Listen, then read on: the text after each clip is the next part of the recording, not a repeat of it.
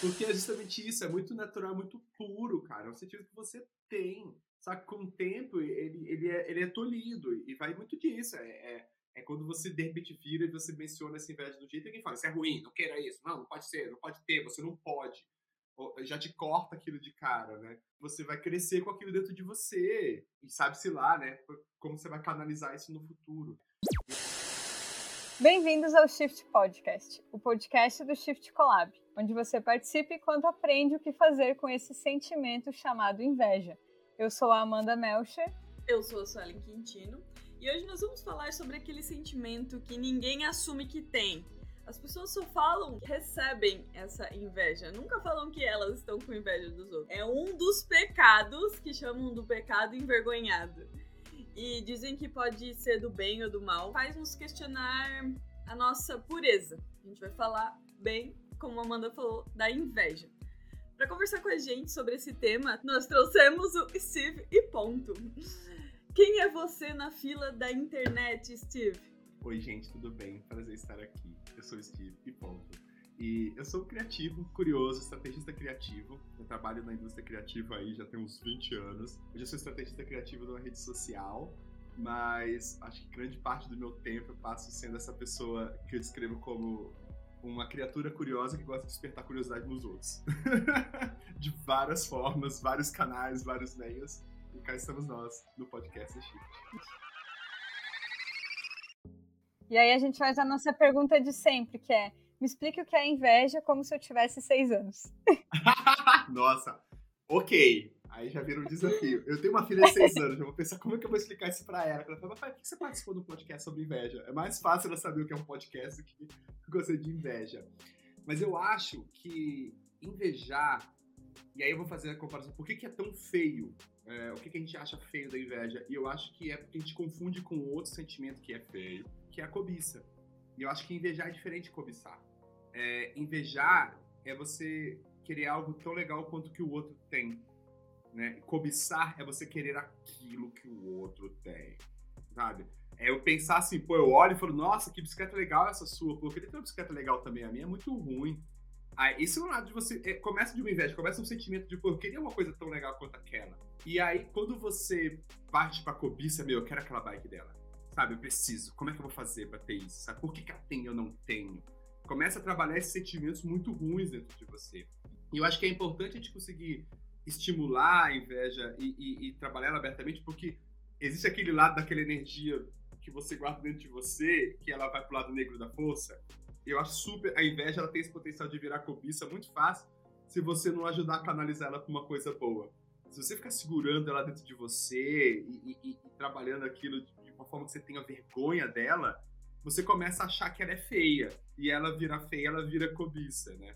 Então, se eu fosse explicar isso pra minha filha de seis anos, seria algo muito parecido como se você, de repente, quer um, um, um carrinho, uma boneca de um amigo, ou você viu uma mochila de uma amiga que é muito legal, você pode pensar como você pode ter uma mochila tão legal igual aquela. O que, que tem de legal naquela mochila que você gostou tanto?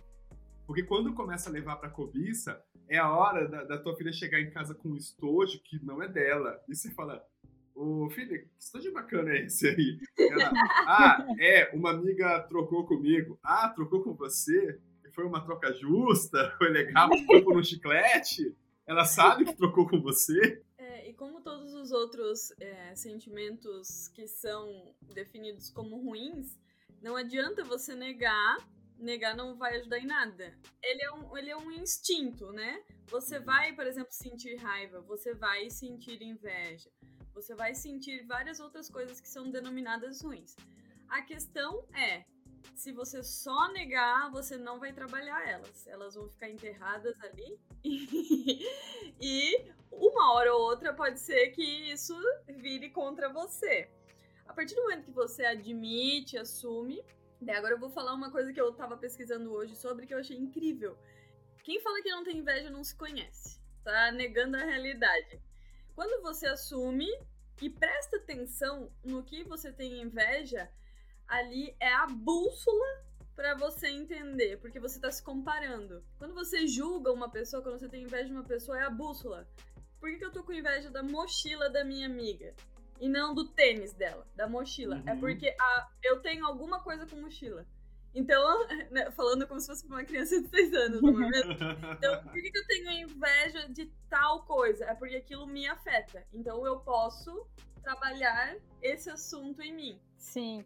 Eu tava até vendo também um vídeo da Monja Coen que fala sobre inveja, mas antes de falar sobre inveja, ela fala que a gente sente os sentimentos, não tem o que fazer, eles existem e a gente vai sentir sempre. É, mas o, o, importante, o que vai fazer a gente aprender e ser seres humanos melhores é o que, que a gente vai de fato fazer com esse sentimento, né? Então, o que, que a gente vai fazer com a inveja que vai trabalhar com isso e vai deixar a gente melhor ou né, a sociedade ao nosso redor, enfim, as coisas. Então, por exemplo, às vezes descobrir se talvez não é só o glitter que tem na mochila da amiga, ou uhum. uma bolsinha que guarda, sei lá, o álcool em gel, ou a bolsinha que guarda a sei lá, o, o, cooler de água, sabe? Uma coisa assim que às vezes é só um item que não tem. A lancheira, eu tinha. Quando eu era a lancheira! Quando eu era criança, vamos já abrir aqui, eu tinha problema com a lancheira dos outros. Eu, eu olhava aquela. Porque tinha uma lancheira muito simplinha. Olhando pra trás, eu olho assim, ai, que fofa que era a minha lancheira. Mas, cara, tinha tipo lancheiras Transformers, assim, que tinham muitas e muitas. Ou aquela pasta que tinha um monte de caneta, canetinha e lápis, e as pessoas abriam ali. Tojos com andares, assim, ó, que as pessoas abriam, tipo, nossa, que tocava musiquinha. Você fala, meu Deus. Ali eu tava com a inveja apontando o, o caminho da inveja. Culminante. O caminho da inveja dava numa lancheira. Feche com a gente, com o nosso primitivo da infância, né? A gente consegue lembrar as coisas que você inveja. E é legal você trazer essa história da criança, porque é justamente isso, é muito natural, muito puro, cara. É o sentido que você tem. Só que com o tempo, ele, ele, é, ele é tolhido, e vai muito disso. É, é, é, quando você de repente vira e você menciona essa inveja do jeito que fala, isso é ruim, não queira isso, não, não pode ser, não pode ter, você não pode. Já te corta aquilo de cara, né? Você vai crescer com aquilo dentro de você, e sabe-se lá, né? Como você vai canalizar isso no futuro. Eu acho que para mim, como eu tava falando para vocês, que eu, eu sou uma pessoa que, mano, há uns 20 anos eu, eu faço parte da indústria criativa em diferentes papéis dela. Então, assim, eu já tive no lugar de ser, tipo, um artista completamente desconectado disso tudo, que não sabia fazer dinheiro, até, tipo, não, beleza, vamos entender dentro da publicidade como funciona. Então, eu já fui diretor de filme, eu fazia videoclipe, aí eu fui trabalhar em produtora de filme, trabalhei em agência de publicidade, sabe? É, é, já fui criativo dentro de produtora de filme, que já era uma coisa muito estranha. Não, mas criativo tá em agência. Não, todo mundo pode ser criativo. Como assim? Por que, que só o criativo só tá lá? E trabalhando dentro da indústria criativa, eu era o cara que muitas vezes executava as ideias. E eu me sentia num lugar onde às vezes as ideias que chegavam até mim, imagina, um diretor, um produtor de filme, você recebe um roteiro de uma agência, você vai lá e filma aquilo, né? em algum momento, eu comecei a me incomodar muito com aquilo, porque eu olhava para aquilo que eu fazia e achava que não era eu. Aquilo é 10% do que o Steve pode fazer, sabe? Eu, eu podia estar fazendo mais, mas tudo que eu faço é condicionado ao que os outros me pedem. E aí eu comecei a ser mais proativo, propositivo. Eu levava nas agências as ideias que eu queria fazer. Gente, eu tô querendo experimentar isso. Vocês têm algum cliente que tem isso daqui? Tem algum... Tô com essa ideia, o que vocês acham? E era muito engraçado, foi quando eu comecei a me confrontar muito claro com essa história do ego. Porque eu tive várias ideias minhas que aconteceram através de outros, né? Eu fui eu que fiz, eu que produzi, mas eu não tô na ficha técnica como criativo, como a pessoa ah, eu era o cara que executou. Quem foi o diretor? Steve Ponto. Mas, cara, você deve de mim, eu trouxe essa porra que levei nas costas. E aí muita gente começou a criticar isso, assim, cara, mas, mas que sacanagem não botar o seu nome nos créditos e tal, que sacanagem, que absurdo e tal, você não reclamou, você não falou isso, não E, gente, sei lá, eu quero fazer, eu não quero ser, sabe? É, é diferente. E, e, Só que ao mesmo tempo, eu tenho essa conversa com outros criativos até hoje, porque hoje no papel que eu desempenho, eu sou muito dos bastidores, assim, eu sou, eu sou meio que eu brinco que eu sou do Man in Black da criatividade. Eu tô fazendo as coisas acontecerem e ninguém sabe que sou eu que tô lá influenciando. E às vezes você tem que escolher isso. Eu falo para os novatos que entram no Men in Black da criatividade e digo assim: meu, você tem que escolher. Você quer que todo mundo saiba que foi você ou você quer que essa coisa aconteça? São duas brigas diferentes. E isso, para a galera da publicidade, é muito difícil. Porque é uma indústria muito que valoriza, tipo, é o eu, é o meu nome, os jobs que eu tô botando na rua, são os prêmios que eu ganhei. E é isso que me leva para frente. Não é quem eu sou ou que eu, que eu posso aportar ou agregar. Então, realmente, se meu nome não tá na frente, eu não tenho reconhecimento. E isso é muito louco. Porque aí, voltando pro tema da inveja, é onde ele começa a colocar você num lugar que você tem que ser reconhecido, você tem que fazer uma coisa que ninguém fez, você tem que ser inovador, você tem que ser transformador, mas ao mesmo tempo, você não pode ficar indo atrás daquilo que o outro já fez, né? Você tem que estar trazendo coisa nova o tempo todo. Existe essa coisa meio. É, você não pode ser um cover de si mesmo, né? Que a indústria da publicidade não resolveu bem, mas quando você olha no entretenimento, na música, no cinema, na série, é muito em cima disso, cara. Você vê que assim. Por que, que de repente meu Game of Thrones deu certo? Aí aparece Vikings, aí aparece assim, as pessoas começam a entender, cara, esse gênero aqui dá certo. Vamos construir mais em cima disso? Precisamos fazer uma série tipo isso Precisamos de artistas tipo isso. Por que, que de repente aparece, eu vou fazer uma coisa bem de velho, assim, aparece o NX0 e de repente começa a aparecer um monte de banda parecida com isso, aí aparece um restart, você fala assim, meu, o que que apareceu? Cara, se pá, isso já tava tudo lá, dentro das gavetas das gravadoras. Um bando de demo, de um bando de artistas que eles falaram, meu, isso não vai dar certo. Aí um dá certo, e aí começa a virar isso, precisamos de mais um NX0. Você começa a ir atrás daquilo que você sabe que tá dando certo esse cheiro e esse senso daquilo que funciona e vamos construir é uma coisa que na publicidade é tipo proibidão. Parece que você realmente tem que atirar no escuro e dar certo. Você fala, gente, isso é burrice. É, assume que vocês estão realmente pegando carona numa coisa, sabe? E era engraçado, eu como diretor de videoclipe, eu comecei a perceber que eu, eu até eu inspirava mais a publicidade do que como um diretor de publicidade. Porque a publicidade bebe muito do videoclipe. É muito permitido você beber de fontes que não são dali uhum. daquele seu meio, né? Então eu, eu como em algum momento, como eu estava falando para vocês da, da, minha carreira como diretor, eu resolvi que eu não queria mais responder as perguntas do mercado. Eu queria mostrar as perguntas que ninguém me fazia. Então eu comecei a fazer coisas e mostrar para as pessoas. Então eu fazia, ah, puta, eu quero fazer uma experiência ao vivo para gerar um clipe, para fazer um negócio muito louco. Então eu fui lá, fiz um clipe do Móveis, que era tipo as pessoas interagindo via Twitter ao vivo, que era quando você desacelerava, mexia e tal era uma parada muito louca. Eu mostrava isso para o mercado como uma possibilidade de um novo ecossistema de cocriação. Olha como você pode criar alguma coisa, criar um momento na internet onde todo mundo participa disso ao vivo e o extrato disso vira o conteúdo que você ativa. Nossa, que legal! Então, tanto que o meu segundo clipe do Móveis já foi patrocinado pela Hot Pocket da Sadia, usando o mesmo framework que a gente usou no primeiro. E eu vi vários projetos, eu tenho vários amigos publicistas que eu vi eles colocando as coisas no ar, assim, seguindo até a, a nomenclatura do vídeo do YouTube, assim, o primeiro hashtag tal, o nome do tal, o experimento, o vídeo convite, o não sei o que, não sei o que, não sei o que lá. E aí eu vinha falar, porra, que legal. Eu até brincava assim, falei, porra, se você ia usar o framework lá do meu projeto, me contrata, que eu já fazia a porra toda, você economizar um puta can... Não, que isso, a gente não copiou nada, peraí. Tem nada a ver as coisas que a gente fez aqui, bicho. Como assim? Sabe, eu comecei a sentir as pessoas com um puta milindre de ter essa conversa aberta comigo. De, meu, porra, legal, você viu? Porra, legal como o lance do vídeo convite funciona, né? Porque você cria um momento. O que você tá falando? O lance do vídeo convite, igual eu fiz uma. Não, você tá dizendo que eu te copiei? Eu não te copiei. não, bicho, não, não tá, eu não tô discutindo isso, sabe? Então eu tenho isso muito, sabe? De às vezes dar um insight, de compartilhar uma coisa, um pensamento, e a pessoa fica assim, não, mas olha só, eu vou fazer, mas, mas assim, não quero garantir que vai ser contigo. Não, relaxa, eu só tô te dando um toque. E para mim, dentro do meu trampo, foi muito libertador eu perceber que o quanto que essas coisas me inspiram, enquanto elas transformam, enquanto eu posso criar em cima disso, e ao mesmo tempo sofrer com essas pessoas que estão nessa caixa que não se permite avançar. Porque pensa só, esse cara que eu fui abordar para falar sobre isso, que eu percebi que ele usou o mesmo framework que eu usei. Putz, se ele se permitisse assumir isso, a gente ia ter uma conversa tão rica sobre as coisas que eu aprendi, as coisas que eu aprendi onde eu errei, as coisas que ele aprendeu onde ele errou também, ambos, tanto eu quanto ele, a gente vai fazer um próximo projeto mais legal. Um cara que eu cito, que eu amo, que é o Austin Kleon, que ele tem um livro chamado Hobby como um Artista, eu recomendo todo é, mundo ler esse livro. É, um, puta, é uma bíblia da criatividade. Ele fala sobre isso, ele fala, cara, não se limite a copiar a ideia dos seus ídolos. Você tem que copiar o pensamento por trás dela. Porque você não quer ser como eles, você quer pensar como eles. Isso é foda, isso é libertador, sabe? E, só que isso pro criativo, que ele é educado, talvez cobrado, né? Porque a gente vai entrar, tipo, no, no, no, modelo da indústria mesmo, né? De tipo, eu tenho que levar, eu sou cobrado por inovar, eu tenho que matar um leão por dia. Você não se permite voltar naquilo que você fez.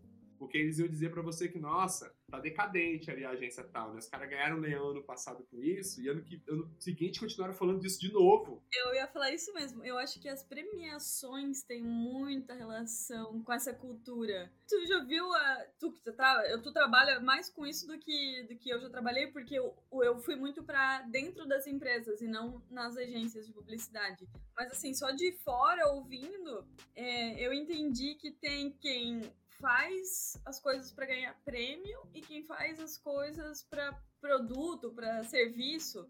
Só que o que, que essas premiações, elas. Sabe o que, que elas consideram? Tem que ser algo sempre super inovador? Elas consideram o efeito disso na sociedade? Ah, e eu quero fazer um adendo porque eu venho da arquitetura, né? Então meu é, background é um pouco diferente do de vocês. Porque quando eu desenvolvi alguma solução na faculdade, eu tinha que falar para o meu professor: olha, eu botei essa janela porque eu vi no projeto tal e funcionou, e aqui é mais ou menos uhum. parecido, e foi assim. Eu não, não, tinha como eu falar, ah, isso aqui veio da minha cabeça. Eu inventei uma janela. da onde que veio essa ideia? Exato. E outra coisa da premiação que eu gosto da arquitetura, é, a gente tem um, um prêmio chamado Pritzker, que ele é tipo Oscar da arquitetura, só que ele não é de uma obra específica, ele é da vida do arquiteto. Então, o Oscar Niemeyer ganhou o Pritzker. Tem dois brasileiros, que é o Oscar Niemeyer e o Paulo Mendes da Rocha. Não é pelo Copan, por exemplo, que ele ganhou o prêmio. É pela obra toda, pela vida, porque eles entendem que é uma construção. E né, vai, vai ter várias fases diferentes, principalmente a arquitetura tem várias fases que você consegue enxergar, modernismo, etc. E, cara, isso eu acho muito mais legal, porque daí eu consigo estudar como ele começou, em que escola ele começou, onde ele estudou, quais referências ele pegou, por que, que ele virou a pessoa que ele virou. E não, meu, é por esse prédio aqui. Mas, cara, esse prédio aqui, olha a grana que tinha envolvida nesse prédio aqui. É aí, é lugar, né? E assim, por mais que as pessoas estejam, quando elas vendem as suas ideias, que elas não tenham coragem de admitir todas as fontes da onde elas tiraram e fizeram essa mistura, elas estão ali, elas vieram de algum uhum. lugar. A questão é, você tá admitindo ou você não tá admitindo? Não tem a opção de você tirou do zero. E é isso que eu falo, sabe? Porque acaba sendo uma puta de uma arrogância, sabe? Você realmente inventar que você tirou esse negócio do zero, que você fez esse negócio sozinho. O quanto antes você reconhecer as tuas referências, as tuas questões, de quem você inveja, você consegue justamente beber dessa fonte e aprender com quem já errou antes de você. Eu achei do caralho isso que você falou sobre a história do, do conjunto da obra, porque realmente você consegue acompanhar uma ambição daquele indivíduo, sabe? O que ele quis construir, que tinha de conceito, qual era o padrão por trás disso. Quando você olha realmente nessa indústria da, da arte aplicada, quando você olha dentro da publicidade, dessa forma de responder o briefings e você construção, você perde a identidade. É difícil acompanhar qual é a identidade de uma agência, qual é a identidade de um criativo, né? Porque ele tá só respondendo o briefing, que foi muito transformador para mim e super recomendo isso para as pessoas. É você realmente tentar entender o que você quer explorar, o que você quer construir, o que você quer propor. Que tipo de coisa você quer? Insumos, patrocínios, mecenatos para você continuar construindo? E isso vira a tua identidade. Para mim era essa, cara. Era, eu quero entender o, poder que existe por trás da criação colaborativa. E, e foi, a gente confessa que foi muito acidental, tá? Quando eu fiz o primeiro clipe lá do Móveis, que a gente fez isso, que as pessoas participavam, mandaram fotos, era não. A minha, a minha provocação na época era questionar mesmo o modelo, por que, que a gente fazia videoclipe. A frase era bem essa, meu pitch pro Móveis foi bem esse. Galera, vocês já pararam pra pensar por que, que tá todo mundo fazendo clipe pra TV se tá todo mundo assistindo ele na internet? Por que, que a gente fica pensando na televisão? A televisão devia ser secundária, a gente devia fazer alguma coisa na internet que gerava algo pra TV. Eu, não, mano, não é assim. Mas não é assim porque a gente não fez ainda, vamos fazer. E era uma banda que tinha uma audiência muito grande na internet, mas não tinha uma gravadora, não tinha ninguém por trás e tal. E para mim foi criar esse framework, foi criar esse, esse desconforto. O que que mudou para mim? começar a ver a reação dos fãs a aquilo. Porque os fãs, eles assistiram uma transmissão ao vivo dos grafiteiros fazendo um painel com, com os arrobas de quem tweetasse. Então você ia botar lá arroba e ponto, arroba fulano, aí aí tava num painel. Atrás do painel tava a banda fazendo uma coreografia mega lenta, assim, um Tai Chuan praticamente. E depois de um tempo, aquele vídeo que eles viram ao vivo, acelerado, virava o videoclipe, já era aquilo porque eles estavam interpretando o clipe cinco vezes mais lento. E aqui, esse resultado foi pra MTV. Mas as pessoas já estavam pirando, já era trending topics antes do clipe estrear. E eu fiquei fascinado. Mas aí quando eu fui ver o que, que as pessoas tweetavam, as pessoas estavam assistindo o clipe milimetricamente, tirando um print do frame que aparecia o nome delas. Elas falavam, gente, o meu nome tá no clipe do Móveis. E isso foi o que mudou totalmente a minha visão pro próximo clipe. Porque o próximo clipe, que foi esse que já foi patrocinado e tal, ele era com essa base de vamos criar um momento online para poder gerar um clipe que vai depois rolar, mas ele é com as pessoas. Era uma música que eles lançaram com o Leone, que era uma música que a gente queria lançar no Dia dos Namorados. Vamos lançar fazendo serenatas via Skype. Então a gente fez, sei lá, 20 serenatas via Skype, com fãs reais que queriam fazer uma serenata para alguém com a banda tocando no Skype a música pro seu namorado ou namorada. E no final do dia a gente pegou os, os, melhores momentos disso e fez o clipe. E é muito louco, assim, tô falando pra vocês um negócio de, meu, 10 anos atrás, mas olhar para toda a minha trajetória da minha obra, o que eu faço hoje é a lógica de que a minha ideia só se completa na mão de quem tá vendo. A tudo que eu faço hoje, ele tem essa proposta de ser uma ideia que se completa com a audiência, com o público. Eu te ferramento, seja um efeito de um filtro de Instagram para uma marca, uma proposta, é uma ideia que convida alguém a tomar uma ação e se expressar através daquilo. É isso, é você que tem ideias que ferramenta as pessoas para poderem se expressar, para poderem conseguir algo, para poder ir além. Então, tudo que eu faço hoje baseado nisso. Mas eu, eu tenho essa centelha. Então, para onde eu for, hoje eu estou trabalhando nessa empresa, amanhã eu vou para outra, trabalhando naquela agência e tal. Isso é o que eu levo comigo, isso que o Steve traz. Se eu chegar num lugar, e na verdade, um dos motivos que eu não consegui trabalhar mais de um ano e não fui nenhum lugar durante 10 anos, é porque eu, eu chegava no lugar por uma coisa e não conseguia imprimir aquilo que eu queria. E não por um, uma teimosia, mas é de entender o que, que eu quero tirar daqui. É só grana? E eu nunca fui muito movido pela só grana. Então eu chegava para trabalhar num lugar e era normalmente alguém dizendo: Nossa, Steve, vi tal projeto que você fez, achei muito legal. Queria trazer mais essa cultura para cá. Legal. Vocês querem fazer mais disso? Porque eu quero fazer mais disso. Mas nessa escala, desse jeito, eu quero experimentar isso com mais tecnologia. Puta, a gente tem isso, então vem para cá. E a minha vida foi, foi nesse, nesse corre, sabe? Voltando para a questão das invejas, eu acabo tendo essas pessoas que eu invejo, que eu acho foda, que elas estão desenvolvendo algo dentro daquilo que eu sou apaixonado, usando algum recurso, alguma coisa que eu acho foda, e eu quero me conectar com elas, eu quero aprender com elas, assim. Cara, as que estão vivas, elas sofrem comigo. Eu mando e-mails, nega cara de pau pras pessoas, assim. Oi, tudo bem? Eu sou o Steve do Brasil, queria entender como você fez isso. Tipo, as mortas, eu só fico procurando documentários e behind the scenes sobre elas. Mas é porque, porque eu sei o que eu quero aprender. Então, às vezes, como um criativo perdido numa indústria, numa agência que só te diz inove, muito difícil, cara. É muito difícil inovar do zero, sabendo do quê. Aí você vira um cara que está só copiando coisas, você fica copiando alguma coisa que alguém já fez, mas tentando fingir que aquilo ali é de outra pessoa, mas Copia, é seu. Mas não faz igual, né? Você é, é exatamente. Pega aquilo ali como uma referência, constrói assim, porque você fala, é referência. É muito legal, não senti inveja, peguei como referência. Cara, inveja cada com referência, só precisa esse nome. Mas é, se você sentiu que aquilo é uma referência, tanto que assim, as coisas que eu salvo aqui no meu no, no, no meus collection do Instagram, que eu guardo ali, são coisas que eu senti inveja. E ponto. Porra, eu vi um negócio foda. Tanto que esse livro do Austin Kleon, do Hobby como um Artista, tem uma, uma, uma citação do Bowie. Não vou lembrar no detalhe, mas era sobre isso, cara. As únicas coisas que eu considero boas são as coisas que eu vejo que tem algo que eu possa roubar delas. Então acho que talvez estamos chegando num lugar que eu nunca pensei sobre isso, que o termo referência seja a licença que o publicitário tem de dizer de viver de copiei. Não, é uma referência, não é uma cópia, peguei aquilo.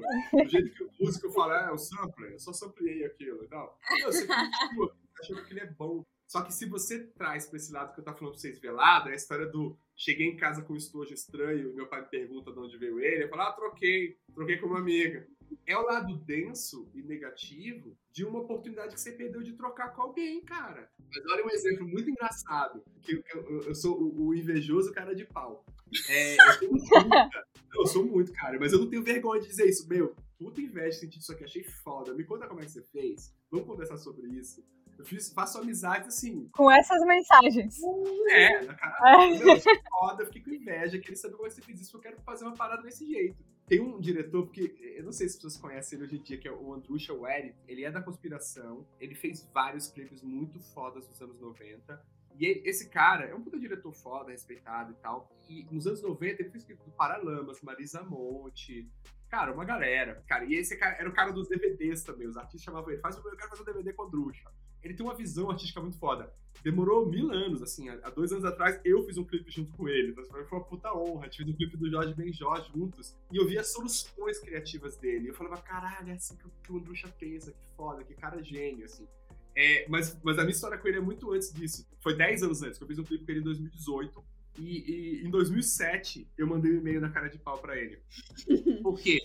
Eu tava fazendo um curta, meu primeiro curta, Tétrio Vazio e Gelado. E o Tétrio, ele é uma referência, tipo, do, do Pequeno Príncipe, né? É uma, uma releitura mais moderna, de um jeito diferente, mas ele é muito sobre isso, sobre o olhar para dentro, né? Uma história de um cara perdido num planeta. E, e, no fim se descobre, dando um spoiler do filme de cinco minutos, ele revela que ele tá perdido no próprio coração dele. O planeta é o coração. E aí, eu queria filmar esse cara nesse planetinha, né? E eu tinha duas referências muito claras, assim. Eu acho que tinha o Pequeno Príncipe, tinha uma série da Globo que chamava Hoje é Dia de Maria, e aí, na parte técnica mesmo, um dia eu tava vendo um, uns making-offs, porque, pô, eu sou de Brasília, a gente não tinha acesso a palestra, ninguém ia lá palestrar em Brasília. Imagino que. A gente entende. entendo, vocês são de Joinville, né? Ninguém vai palestrar em Joinville. A internet permitiu muito isso, tô falando umas pessoas isso, cara, no começo dos anos 2000. Tudo que eu aprendi Sim. sobre cinema foi assistindo making-off, cara. Eu, eu sou fascinado uhum. até hoje, assim, edição definitiva do Alien, comentários uhum. do diretor, DVD de make off. Meu, eu, sou o cara que compra essas porras e devoro. E aí, eu vi um making off de um clipe do Paralamas, que tinha essa referência também do, do, do Exupéry, e, e ele tinha feito uns cenários em croma com, com pequenos semicírculos, né? Para os artistas ficarem. Só que eu vi isso na TV, não tinha celular para tirar uma foto, né? Eu falei, caralho, eu preciso dessa referência para mandar pra galera da cenografia para eles fazerem isso. Preciso falar com a Andrucha. Aí lá fui eu. Preciso falar mandar e-mail pra Andrucha preciso pensar aqui, qual é, certamente vai ser arroba conspiração.com.br, o nome dele é Andrusha Warrington, se eu nunca sei falar o nome dele. Vamos criar 10 possíveis e-mails do, do, do, do, Andrusha e ver qual que rola. Cara, tu é muito à frente do teu tempo. Tu sabia que tem site Gente, pra isso agora? Tem site pra descobrir o e-mail? Não, não pra Nossa. É, é, tipo, pra descobrir mais ou menos assim. Pra tentar possibilidades? Isso, isso. ele faz isso. Nossa. Ele, ele analisa Gente. quais são os e-mails da empresa meu Deus, será que deveríamos. É, tá, tá aí, tá na internet. Assine. Tá na internet. Não existe, não fui eu. Não, gente, mas ó, não é criminoso isso. A não ser que você use para o crime. A não ser que você use para dizer que vai sequestrar as pessoas são sequestradas. Mas você pode fazer para coisas legais. Mas é a lógica, né? Tu vê o padrão, padrão dos e-mails, tu tem é. algumas é. alternativas para tu testar ali. Aí o Andrucha, eu mandei o e-mails, os e-mails, né? E aí, só que eu mandei assim, não mandei, oi, eu sou Steve, o diretor de Brasília. Queria falar com você. Não, eu mandei brother. Sabe, Andrucha, tudo bom? Cara, beleza? Cara, Fala, parça. Fala, parça. Tá. Acabei de ver um, uma entrevista sua aqui na, na MTV, cara. Apareceu umas cenas aí um make-off teu do Paralamas. Queria essa cena aí, cara, de referência aqui com o trampo que eu tô fazendo no curto e tal. Aí, assim, nos 10 meses que eu mandei, um voltou, um reply dele. Pô, Steve, legal, cara? Você tá bem? Tudo certo? Tipo, aqueles que nem leu, assim, né? Você tá certo? Tudo bem? Mano, eu tô indo pra lei agora, pro prêmio que eu vou receber e tal, não vou conseguir te mandar agora, mas fala com tal pessoa, tal, que ela vai te dar essa melhor e tal. Eu falei, obrigado, Andrucha. Sucesso no prêmio lá, tô torcendo por você, valeu, um abraço, sabe? Tipo assim. Nada como aquele e-mail encaminhado. Ah, o fulano de tal, que é muito importante. Você encaminha isso. O Andrucha falou pra você me mandar essa parada, por favor. Ah, tipo assim, tipo... Não, eu uso pra vida. Mas assim, é disso de você poder trocar essa ideia. Infelizmente, o Ducho não abriu muita conversa. Mas eu falei, eu usei isso com Vivendas. Eu queria fazer um projeto. Tem um filme chamado Quarto 666, que é lindo. É um documentário sobre o futuro do cinema. Que basicamente ele estava no quarto 666 do Hotel Martinez, em Cannes, no Festival de Cinema de lá. E ele botou uma câmera dentro desse quarto e chamou os amigos dele, diretores, para irem lá e falar: Meu, se entra lá, entra lá, se tranca, dá rec na câmera e grava até acabar o rolo, falando qual o futuro. Você acha que o cinema é uma arte que vai acabar? E aí, em cima disso, ele fez um documentário. Mas assim, os amigos dele, Antonioni, Steven Spielberg novinho. E aí eu quis fazer o mesmo da publicidade. Eu quero fazer o quarto 666 da publicidade. Aí beleza, conversei com os amigos, porra, beleza, vamos tá básico, você tem que falar com, com o Vivendas pra ver se ele libera isso aí. Tá bom, 10 possíveis e-mails do Vivendas e vai. E aí um deles retornou. Assistente dele falando, olha, o senhor Vivenders e tal, ele tá filmando, não vai poder responder agora, vamos conversar daqui a duas semanas. Mini parênteses, meu inglês era tão ruim que eu não tinha noção. E aí, eu, olha, olha esse capítulo, eu contei pros meus amigos, galera, a secretária do Ribeiro respondeu. Vai rolar, e achou massa. Que achou massa nada, né? Assim, ela disse que o Ribeiro está tá fora durante duas semanas, ele tá caçando. E quando ele voltar, ele vai dar um retorno, a gente já pode correr atrás disso e tal, não sei o que lá, ele caçando. É, sei lá, tá caçando, cara excêntrico, é afins, eu não sei, tá caçando. Né? Na verdade, ele não tava caçando, ela disse que vivendo e shooting for the next two weeks. E aí eu não sabia ah, que shooting era filmando. Era gravando. ele tá caçando. Você tá caçando um novo prêmio, é isso. Enfim, duas semanas depois a gente descobriu que o Vivendas não queria seguir frente com o projeto, ele achava que ele tinha outros planos, não queria vincular o nome do projeto dele com o nosso. Foda-se, a gente já tinha avançado tanto que a gente só mudou o nome e seguiu. Tudo isso pra dizer que, cara, invejoso cara de pau. Acho que é você achar que as pessoas que você gosta para mim foi muito louco, assim, o, o, o, aprender o inglês me liberou uma nova porteira, assim, de tipo, cara, me jogar em outro mundo, assim. Eu vejo, por exemplo, tinha uma diretora que eu adorava, que era Alma Harel, que agora ela tá fazendo longas incríveis, mas ela fez um clipe de Elephant Gun, de uma banda chamada Beirute, que eu amava. Peguei e mandei um e-mail pra ela, bicho, achei foda teu clipe, gostei muito dessa solução, tem uma hora que rola uma transição que eu, meu, gozei quando eu vi. Como é que você fez aquilo? E ela, putz, ah, a gente usou um negócio com traveling e tal, com fundo em croma, assim, assado. Sabe? Então eu tenho muito essa cara de pau. Eu tenho, eu, assim, no, no, meu Instagram aqui, nos, nos direct messengers, vários diretores que eu adoro. E eu troco ideia numa puta cara de pau. E as pessoas respondem. É, e isso que eu acho mais legal, porque as pessoas querem falar, né? É. Tipo, as pessoas querem conversar sobre o que elas criaram e querem ouvir as suas ideias sempre, né? No, no, na medida do possível do que elas podem te atender, criativos, assim, então disponíveis. Eu sinto bastante isso quando eu quero trocar ideia com alguém. Tem que ter coragem, né? Cara de pau, uhum. como tu falou. Uma hora vai, uma hora alguém vai conversar comigo e é isso, vou aprender com a experiência da pessoa e é. pular umas fases ali, não errar alguns erros de, né, que eles já erraram. Pô, Exato, exatamente é porque do momento que você entende aquilo que te faz sentir inveja, você entende aquilo que talvez falte em você, sabe? Aquilo que eu não fiz ainda, aquele insight que eu não tive, né? Caralho, talvez é esse seja o eureka que eu preciso encaixar aqui na minha ideia, né? Como eu tava falando com vocês, o, Steve Johnson, naquele livro do De Onde as Boas Ideias Vêm, ele fala disso, que a ideia não é um spark, ideas are networks, sabe? São redes de outras ideias. É você somar, você junta várias ideias que estão ao teu redor e transforma numa nova ideia. Tem uma série muito boa no. Deixa eu falar do Vimeo, mas já deve estar em vários canais, se já estar legendado que é Everything is a Remix. E ele fala sobre tudo ao remix. E é muito legal, são três capítulos. Um é sobre o cinema, um sobre a música e outro é sobre a tecnologia. Você fica com raiva de várias pessoas que você conhece falando, nossa, eles copiaram tudo isso, mostrando as referências de onde vieram de cada um, né?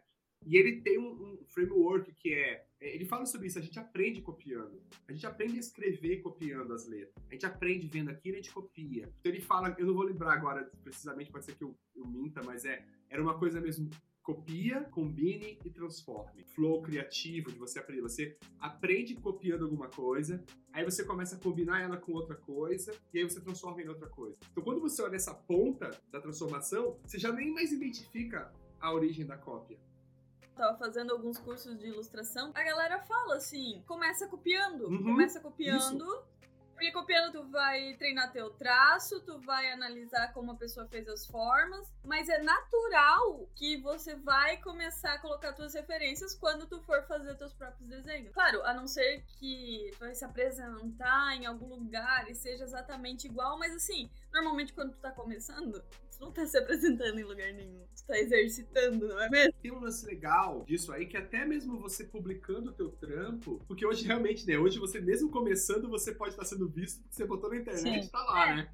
Mas você tá vendo pela sua mãe ou por um milhão de pessoas. E é sobre a arte da atribuição, dá crédito. Assume mesmo é um ensaio sobre o trabalho de fulano. Estou copiando tal coisa, estou estudando tal coisa. Porque tem uma, uma, frase do Cleon também, de um outro livro dele, que é o Show Your Work, Mostre Seu Trampo, que é, e é sobre isso, ele fala da arte da atribuição. E ele mandou uma frase que eu percebi que aprendi e fiquei muito bolado com isso, achei foda, que é, você não dar o crédito, você tá roubando duas vezes. Você rouba daquela pessoa que criou, e você rouba a chance daquelas pessoas que estão vendo o teu trampo de descobrirem mais sobre Irem aquilo. lá Depois que eu li isso, eu comecei a dar crédito gratuito até pra gente que às vezes não tem nada a ver.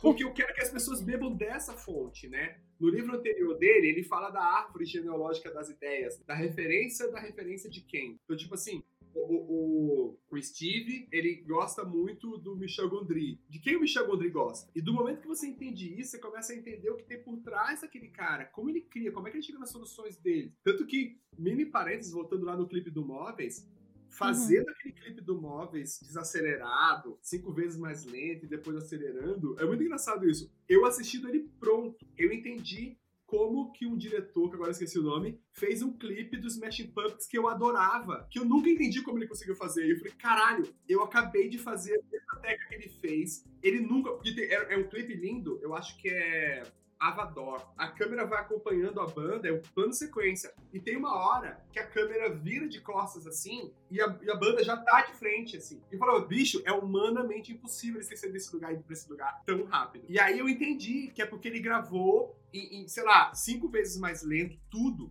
E naquela hora que ele virou pra cá, a banda saiu correndo. ele já tava, ó. Eu falei, caralho, bicho. Eu fiz o é assim, É isso. Era isso que ele tinha feito. Se, se, eu tivesse, se eu soubesse falar inglês na época, eu tinha mandado e-mail pra esse cara. como você fez pra encontrar a banda do outro lado sem corte. Hoje, eu assisti várias vezes procurando o ponto de corte, porque era inacreditável que aquilo não tivesse corte. E não uhum. tinha. Uhum. Eu, eu, eu preferia achar que existia um ponto de corte lá que eu nunca achei, do que pensar que a banda sai correndo. Sabe? Uhum. Então, assim, é muito foda isso. Então, quando você começa a entender quem são as pessoas que inspiraram as pessoas que te inspiram, você encontra soluções simples. Dentro dessa relação, por exemplo, do Gondry com, com esse cara que era a referência dele, que é o Norman McLaren, cara, isso foi libertador pra, pra minha carreira inteira, porque o Gondry, quem não conhece, Michel Gondry, era o diretor dos anos ali 90, 2000. Hoje ele tem filmes incríveis, tipo assim, Brilho Eterno de Momento Sem Lembrança, é do Gondry.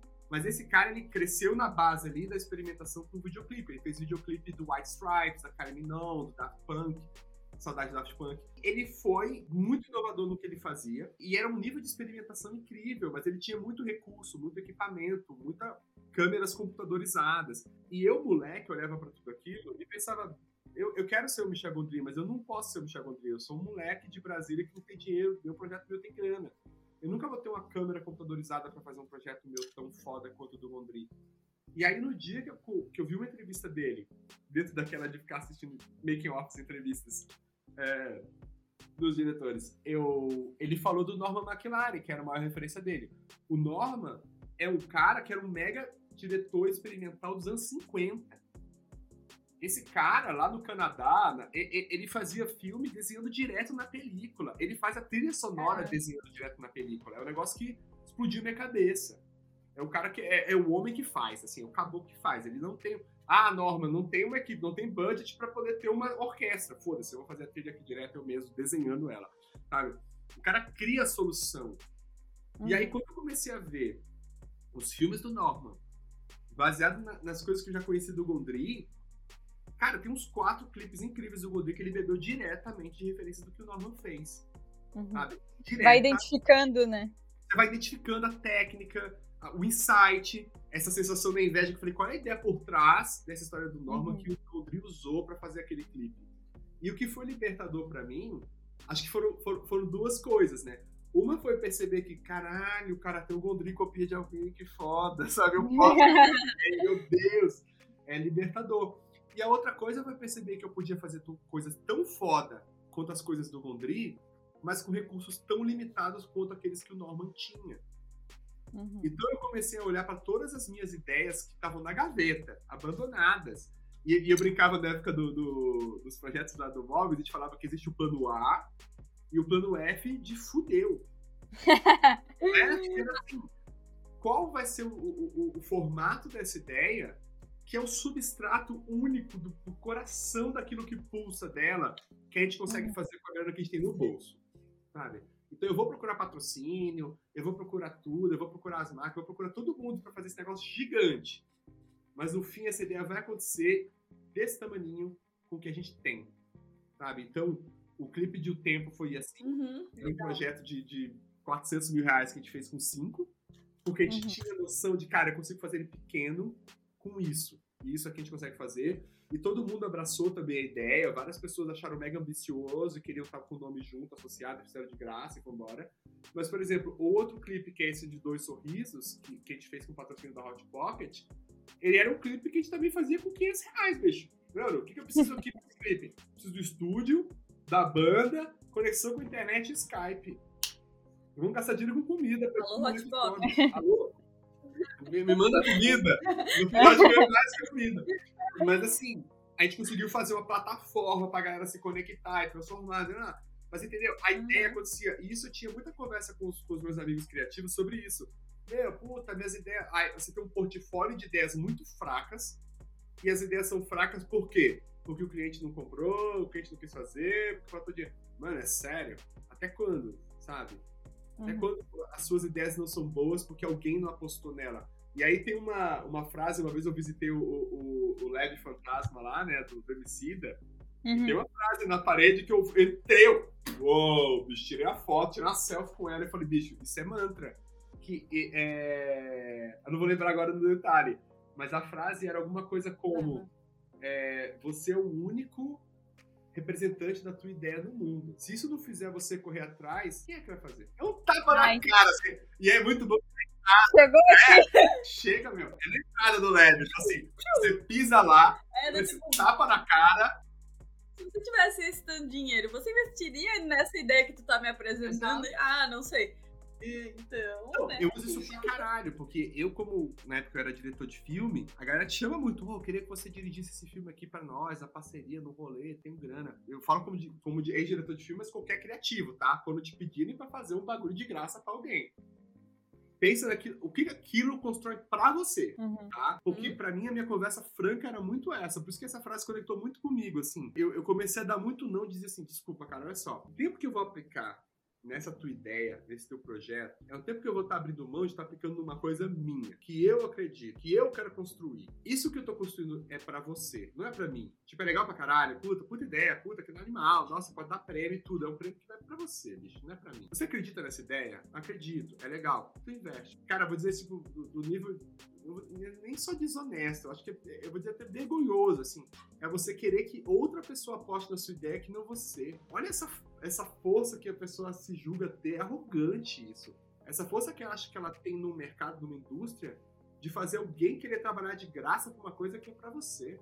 Ou você constrói algo que todo mundo consegue agregar valor naquilo e tirar valor daquilo. Se ele, ele ou eles, ou todos esses, né, que eu disse não, tivessem me aberto o espaço de dizer, eu me dar pergunta, porra, legal esse putz, seu Steve, cara, o que, que você quer fazer? O que, que você quer construir? E a gente juntos tentar achar um jeito que aquilo que eu tô fazendo, todo mundo construa junto, porra, legal. Agora, tentar me fazer parar de botar energia naquilo que é meu, que eu acredito, para fazer algo pra você, meu, isso é, uma, isso é uma cara de pau muito bizarra, né? Então, é o que eu falei. O clipe do Móveis que a gente fez com, com, com 4 mil reais ali no Corre, teve tanta gente envolvida que fez de graça. O meu clipe lá, o meu, meu curta lá, o Tétrio, teve várias pessoas que fizeram de graça, porque eles olharam para aquilo como uma janela de uma coisa que elas queriam experimentar. E eu quero ter isso no meu currículo, no meu portfólio. Então vamos embora. Tanto que a, a, a, parte mais cara desse clipe que eu falei pra vocês do tempo, que era um clipe acelerado e tal, muito louco, sei lá, era, era a transmissão ao vivo. Na época, gente, a gente tá falando de 2010, assim, 2010, 2011. 2021, um bagulho ao vivo, cara, requeria uma estrutura. E aí eu descobri uma empresa chamada You Can. Olá, You Can, se ele existisse, uhum.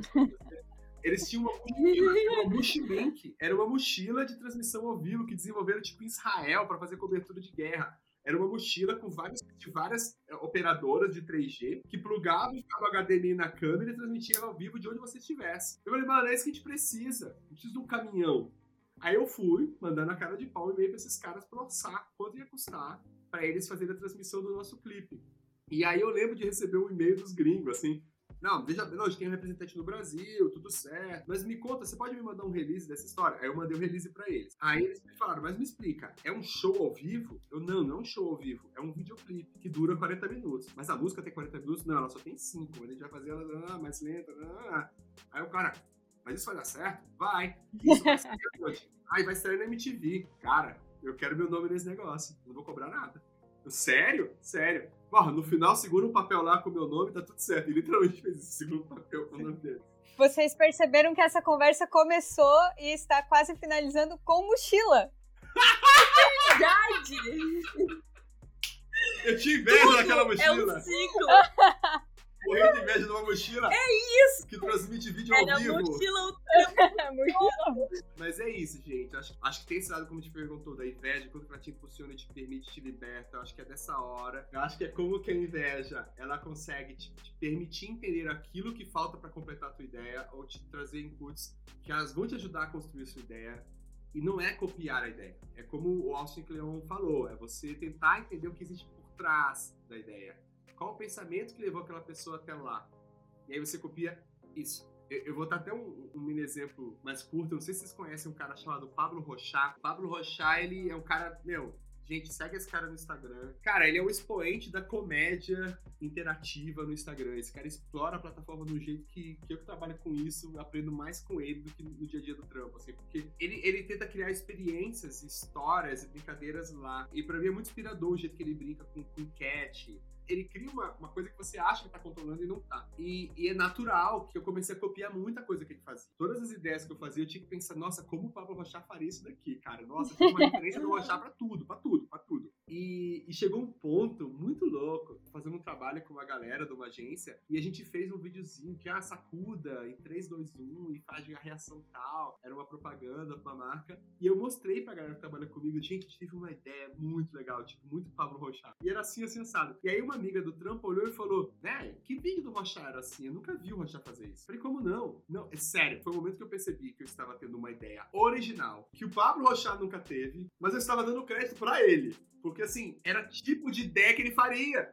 Era o tipo de coisa. Eu fiz, é tanto que eu fiquei brincando. Eu falei, gente, eu acabei de fazer a, a ideia que o Rochá ainda não teve. Mas ele vai ter. Porque dentro da história que você estava falando, da análise da obra do cara, a obra dele era sobre isso. Eu tava fazendo alguma coisa que ele só não pensou ainda, mas a ideia era dele. Ele, porque eu comecei a estudar tanto aquilo que ele faz, por isso que fez muito sentido a história do, do Austin Kleon. De você começar a pensar como seus ídolos e não copiar ele. Eu estava pensando como Rochá, eu não estava mais copiando ele. É, coloca a lente da pessoa, né? E tenta é. ver como ela veria. Ver o mundo como ele vê as coisas. E isso só acontece quando você passa dessa barreira de reconhecer que aquilo te causou um comichão por dentro e esse comichão se chama inveja. Agora eu posso ficar com vergonha desse sentimento guardar dentro de mim e morrer com ele, ou eu posso realmente tentar ir atrás disso e, e procurar. Eu vou mandar uma mensagem para essa pessoa, eu vou tentar entender isso, assumir essa história. Você só tem a ganhar com isso, sabe? Só tem a ganhar. É, realmente libertador você reconhecer que alguém mexeu com você num lugar que você não sabia como avançar daquele ponto. E aí você vai ignorar que existe uma pessoa no mundo que sabe como avançar daquilo, e não vai trocar uma ideia, não vai mandar um e-mail. Gente, tem Google Translator agora, você pode só pode ser em chinês, cara. Tipo, vai lá, sabe? Fica aí o desafio para você ouvinte, aquela pessoa que você mais admira, que você gosta, independente de que área, pode ser da sua área ou não, vai lá no LinkedIn ou vai no e-mail, sei lá. Escolhe uma rede aí e manda um e-mail para essa pessoa querendo trocar uma ideia. Você foi desafiado. Desafiado. Volte aqui para contar a história mais bizarra. a história mais bizarra vai é, do nosso episódio Cara de Pau. Boa! Muito bom. Já plantou a semente. Ótimo, muito bom. Gente, é super possível. Já demos todas as ferramentas, gente. É, pessoal, tá na mãozinha. Meu, não tem, tá não tem mão. desculpa, galera. Façam acontecer. E pra encerrar, pode deixar teu, tuas redes de contato, uhum. onde te encontrar. Quem te admira? Ai, Como gente. essa pessoa te encontra? Cara, me, me, segue lá no Instagram, robeponto. Acho que é a rede que eu mais tô compartilhando ali, a minha vida, minhas coisas, minhas aspirações e piras. E sério, vai na cara de pau, me manda uma mensagem mesmo, na cara dura. Fala, puta, gostei disso, ouvi tal coisa, achei interessante, me conta mais. Como eu falei, eu sou, uhum. sou curioso que gosta de despertar curiosidade nos outros. Então, certamente vou, vou, te, vou te lançar outros desafios de volta. Muito bom, muito obrigada, Steve, pela presença. Foi muito legal esse papo, nossa, adorei. Anotei várias referências, vários videoclipes que vou ver. Depois, muitíssimo obrigada. Valeu! E no bloquinho da News de hoje, nós trouxemos para vocês uma das rapidinhas. Esses quase foram os nomes dos pokémons no Brasil. Roncolacho. Bulbasauro. Mil. Charlamandra. Dois mil. Charigar. Draga aéreo. Lagartilha. Omanita. Borbolivre. Fagulhão. Espinhoca. Faíscalha. Pombiquito. Copiado. Pomba aéreo. Touros. Ratataque. Zica. Flechardal. Senhor Mímica. Clarrato. Douradinho. Pulho. Canguru. Vocês. Empolusa. Nove caudas. Sorti. Escavinho. Reimar. Psicopato. Eustrela. Agilatido. Tocino. Gerrino. Batutano. Espirrino. Siri Rei. Raivino. Hipno. Salabim. Siriritado. Machoco. Espectrota. Eu acho que já deu, né?